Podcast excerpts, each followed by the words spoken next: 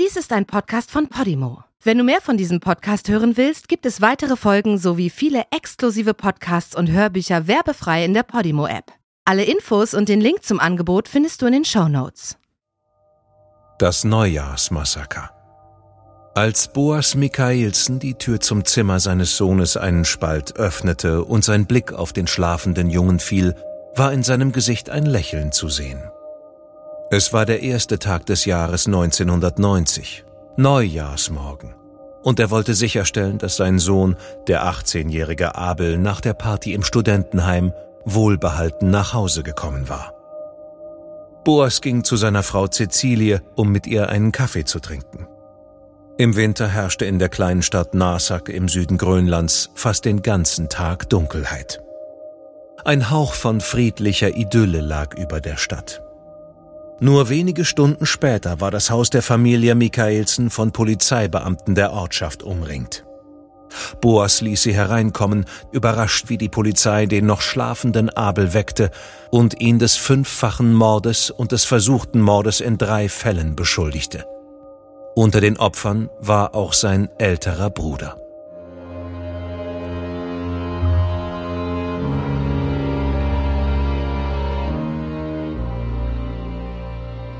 Du hörst Morden im Norden. Eine Podcast-Serie über einige der aufsehenerregendsten Mordfälle Skandinaviens und Grönlands. Was du hier gleich hören wirst, beruht auf einer wahren Begebenheit. Recherchiert und nacherzählt von Janne Orgor.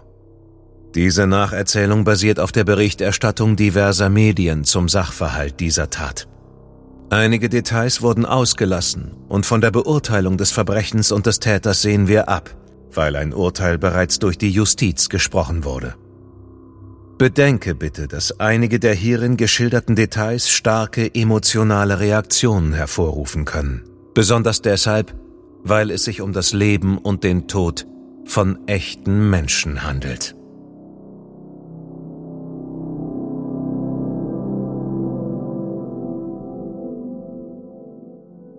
Am 31. Dezember 1989 hatte die Familie Michaelsen mit ihren beiden jüngsten Söhnen, ihrer Tochter und ein paar Freunden gemütlich zu Abend gegessen. Um 20 Uhr riefen sie ihre Familie in Dänemark an, um ihnen ein frohes neues Jahr zu wünschen. Die Stimmung war ausgelassen. Abel, sein großer Bruder und Abels guter Freund Enoch gingen nach dem Abendessen hinaus, um Raketen abzufeuern. Danach zogen sie weiter zu einem Studentenwohnheim in Narsak, wo Abels Bruder, nennen wir ihn Peter, ein Zimmer bewohnte. Narsak hat nur 1700 Einwohner und liegt etwa 500 Kilometer südlich von Nuuk, fast an der Südspitze Grönlands, das seit 1979 eine autonome Regierung hat. Obwohl Grönland und seine 56.000 Einwohner sich nach einem Referendum im Jahr 2008 weiter von Dänemark gelöst haben, ist die dänische Regierung in Grönland weiterhin zuständig für auswärtige Angelegenheiten, Verteidigung sowie für Polizei und Justiz. 1814 wurde die Insel zur dänischen Kolonie. Und nach dem Zweiten Weltkrieg veränderte sich die traditionelle Lebensweise der Grönländer.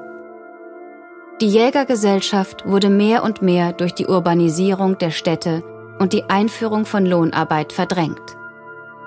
Die dänische Sprache wurde massiv eingeführt. Narsak war in Grönland als eine der am wenigsten von Kriminalität betroffenen Städte bekannt. Der Import von Alkohol hatte dazu beigetragen, dass die Mord- und Selbstmordrate in Grönland zu den weltweit höchsten gehört. Grönland verzeichnet mehr als sechsmal so viele Selbstmorde wie Dänemark. Die meisten Suizide werden durch Erhängen oder Erschießen begangen.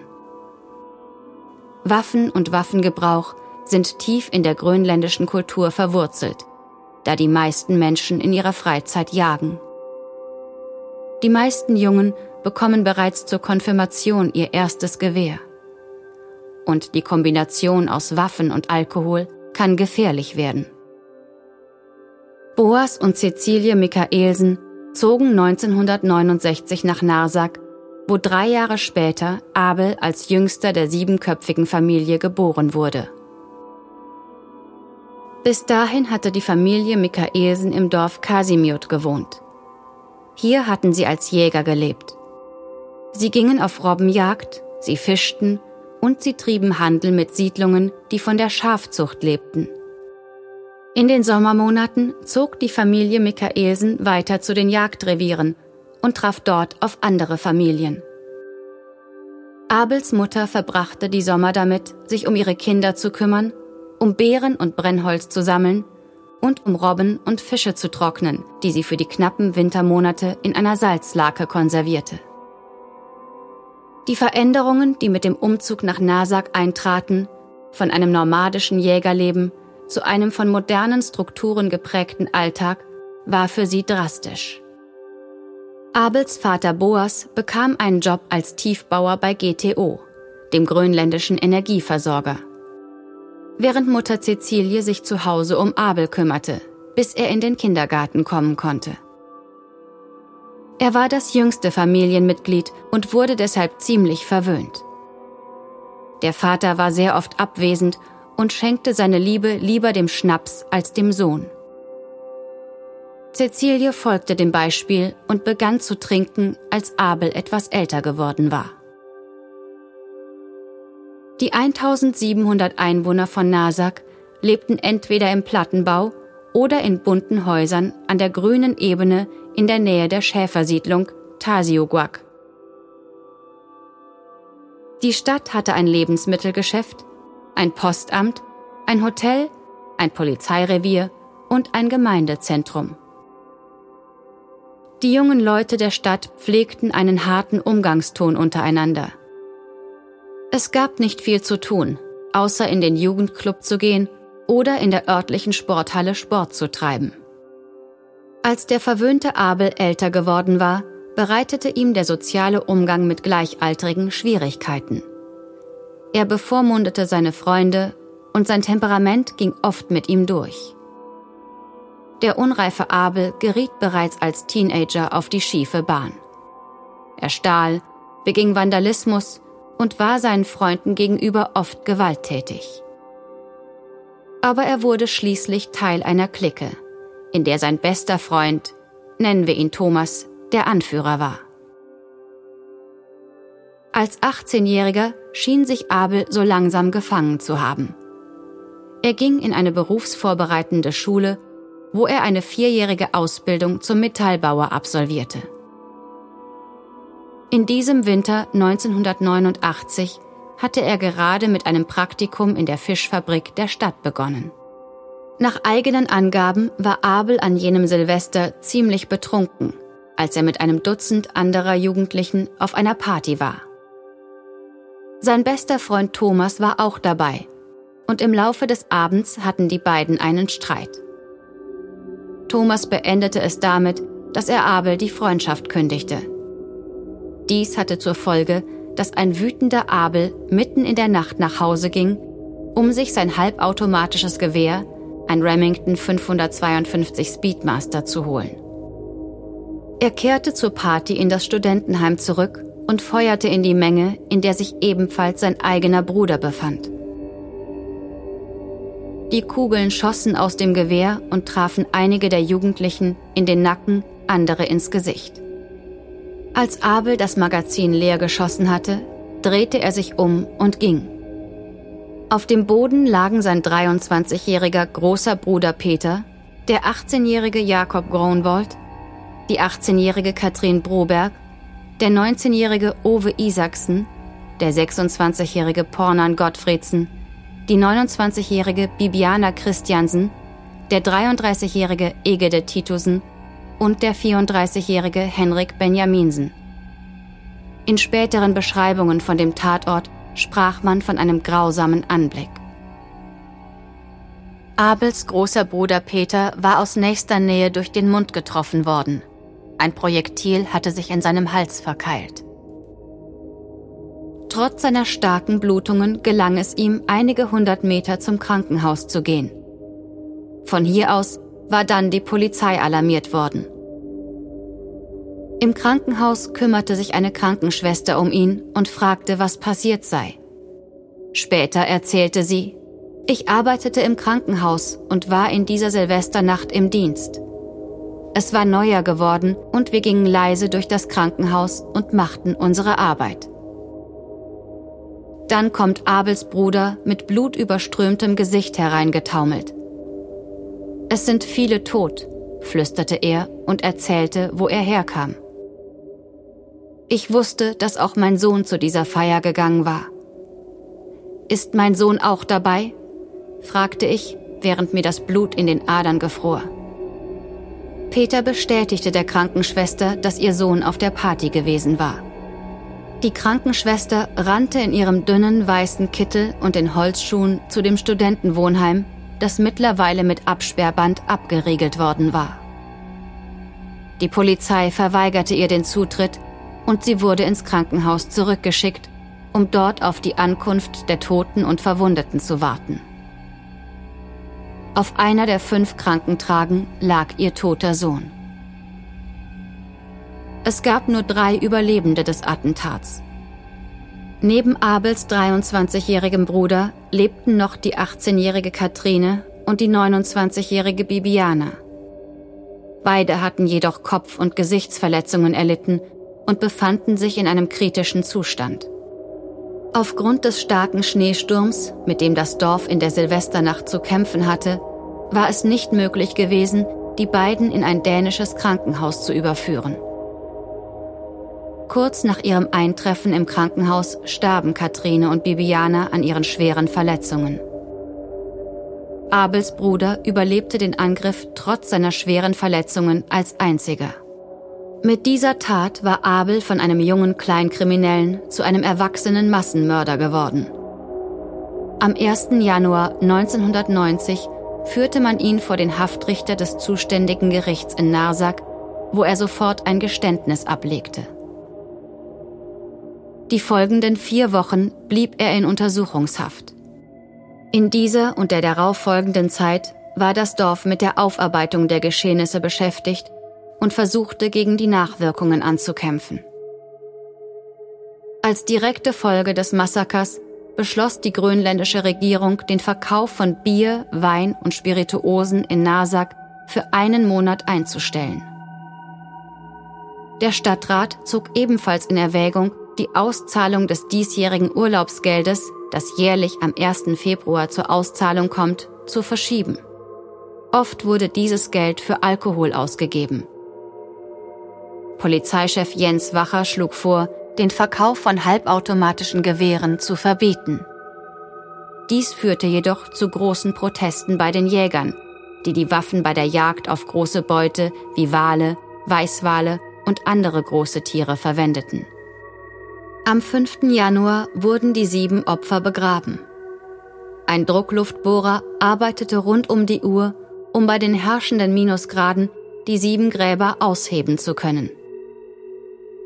Die Gräber befanden sich nur 300 Meter vom Tatort entfernt. Und zusätzlich zu einem kurzen Gedenkgottesdienst in der örtlichen Kirche fand die eigentliche Trauerfeier in der Sporthalle statt, damit jeder aus dem Ort teilnehmen konnte. In Grönland ist die Zahl der Delikte, die im Bereich der Eigentumskriminalität begangen werden, hierunter fallen beispielsweise Diebstahl, Einbruch oder Raub, sehr klein.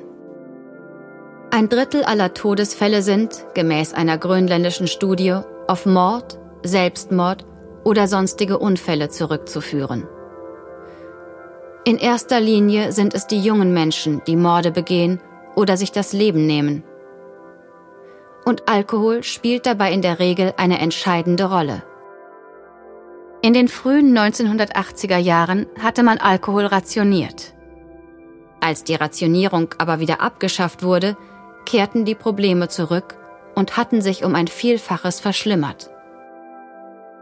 Aber noch nie hatte es in Grönland einen siebenfachen Mord gegeben. Am 1. März 1991 kam Abel vor Gericht. Man hatte beschlossen, die eigentliche Verhandlung in der Stadt Karkotok stattfinden zu lassen, weil Abel bedroht worden war. Es war eine öffentliche Verhandlung mit einem geständigen Angeklagten. Dies reduzierte die Verhandlungsdauer beträchtlich auf nur einige Stunden. Abels Eltern sahen ihren Sohn an diesem Tag zum ersten Mal seit 14 Monaten wieder. Er war für die Erstellung eines psychiatrischen Gutachtens einige Zeit in Dänemark gewesen. Der Staatsanwalt befragte Abel vor Gericht und versuchte einen Hinweis auf das Motiv zu bekommen. Das Einzige, was er aus Abel herausbekam, war, dass er in dieser Nacht sehr betrunken gewesen sei sich aber gut daran erinnern könne, was er getan habe. Abels Anwalt unterbrach die Vernehmung, indem er erklärte, dass der Angeklagte gestanden habe und dem deshalb nichts mehr hinzuzufügen sei. Ausschlaggebend für das Urteil war das Sachverständigengutachten, das von Psychiatern einer geschlossenen psychiatrischen Anstalt in Dänemark erstellt worden war. Sie beschrieben Abel als introvertiert, aggressiv und verwöhnt. In der Anstalt war er erst unauffällig und ruhig gewesen.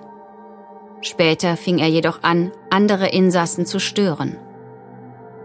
In seiner Freizeit trainierte er, spielte Fußball und Karten.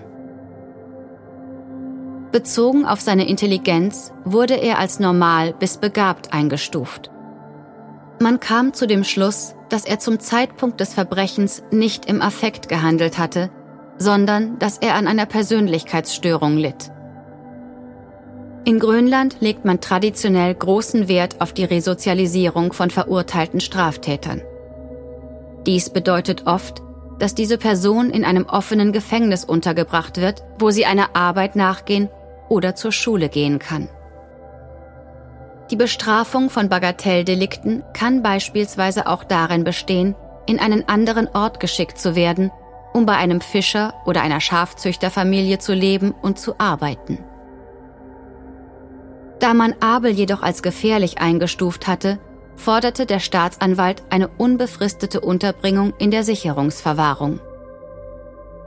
Dies würde bedeuten, dass er in eine Vollzugsanstalt nach Dänemark gebracht werden würde. Mehrere Grönländer waren hier untergebracht, weil es in Grönland keine geschlossene psychiatrische Einrichtung gibt. Und so kam es dann auch. Abel wurde zur Verbüßung seiner Strafe nach Dänemark geschickt. Hier lernte er Dänisch und machte, ähnlich wie viele der anderen Insassen, eine Ausbildung. Die Tagesabläufe waren relativ gleich. Um 7 Uhr aufstehen, 7.30 Uhr Abfahrt zu einer der Werkstätten der Anstalt oder zum Unterricht mit Dänisch, Mathe oder Englisch auf dem Stundenplan. Um 12 Uhr gab es Mittagessen und um 12.45 Uhr mussten die Insassen in die Werkstatt oder zum Unterricht zurückkehren. Schluss war dann um 15 Uhr. Von 16 bis 18 Uhr war Hofgang. Die Insassen, der besonders für die Grönländer eingerichteten Abteilung, durften ihr Essen selbst zubereiten. Um 21.30 Uhr dann wurde Abel in seiner Zelle eingesperrt. Während seiner Inhaftierung diagnostizierten die Ärzte, dass er an einer Persönlichkeitsstörung mit narzisstischen Merkmalen litt. Zwei von Abels Freunden begingen nach dem Massaker in Nasak Selbstmord. Einer von ihnen war Enoch, der an Silvester vor der Feier mit Abel und seiner Familie zusammen gewesen war. In den ersten sechs Jahren seiner Haft wurde Abel zweimal von seiner Schwester aus Grönland besucht.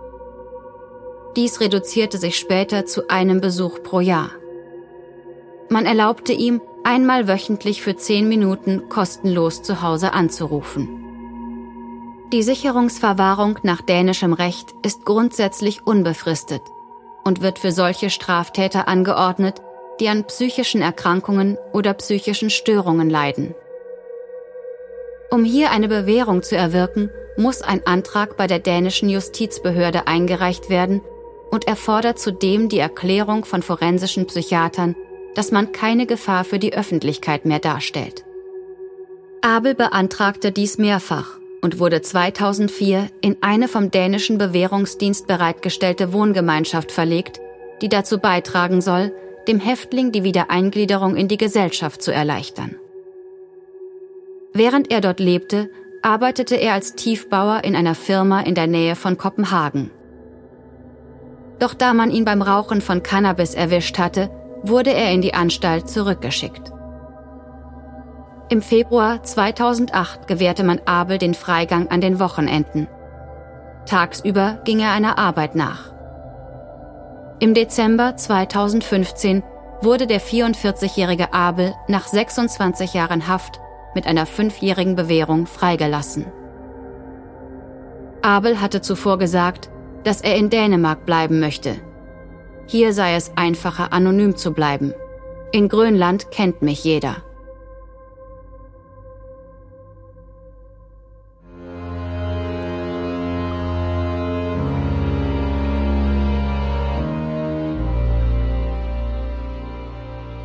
Die deutsche Fassung der Serie Morden im Norden ist eine Produktion der Fritzton GmbH im Auftrag von Podimo. Übersetzung Nadine Bär. Überarbeitung und Regie Peter Minges. Gesprochen haben Marike Oeffinger und ich, Sascha Rotermund. Aufnahme und Nachbearbeitung Christopher Gropp und Niklas Schipstadt. Projektleiter Lennart Bohn.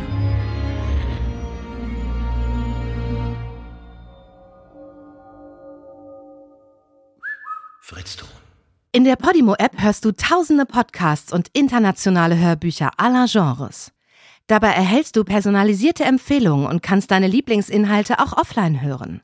Ganz egal, ob zu Hause, in der Bahn oder beim Spazierengehen. Lass dich mit Podimo von spannenden Geschichten in den Bann ziehen, lerne etwas Neues oder hol dir Tipps für dein Familienleben.